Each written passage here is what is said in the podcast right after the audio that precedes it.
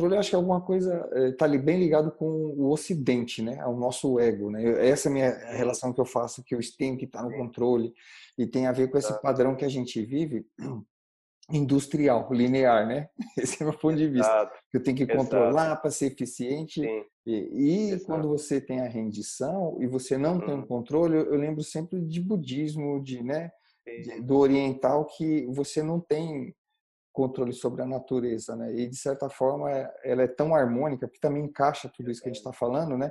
É, mesmo nessa desordem que a gente acha, né? Uhum. Aos olhos do ocidental, é, por causa da industrialização, eu acho que tem, acho que posso estar errado, mas você pode comentar, é, faz com que a gente tenha esse tipo de pensamento, né? De tratativa com esses é, acontecimentos, é onde é, converge esse conflito que a gente está, né? Que é um padrão que eu acho que tem que ser quebrado. Eu queria que você comentasse. Claro.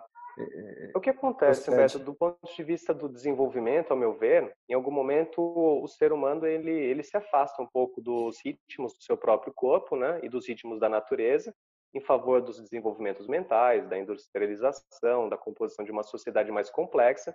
Então, em algum momento é relevante esse processo. Foi necessário haver essa, em certo claro. sentido, essa separação, esse desenvolvimento.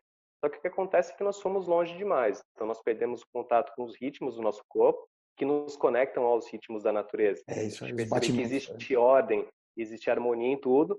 E hoje em dia o, o, drive, vamos falar assim, é em sentido a mais eficiência. É. As pessoas Produção. estão se tornando mais mais produtivas, né? Do ponto de vista do empregador, principalmente, do capital, e elas se tornam mais robóticas, mais condicionadas e há uma perda correspondente da espontaneidade, uma da criatividade, né?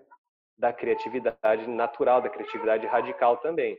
Então, é bem aquilo que você falou, a gente pode relacionar a noção do, do ego como mais esse lado ocidental, esse desenvolvimento mental, e as tradições mais antigas remetendo às questões da harmonia mais uhum. profunda e de que nós somos em essência. Eu gostaria de tocar nesse ponto já já. É uma coisa que parece um pouco distante, mas não é. A gente percebe que a mente ela é observada, ela é conhecida, mas ela não é a essência de quem nós realmente somos. Não. É? não. Existe um tipo de atenção presente, de consciência, que é para isso que as tradições antigas apontam. Sim.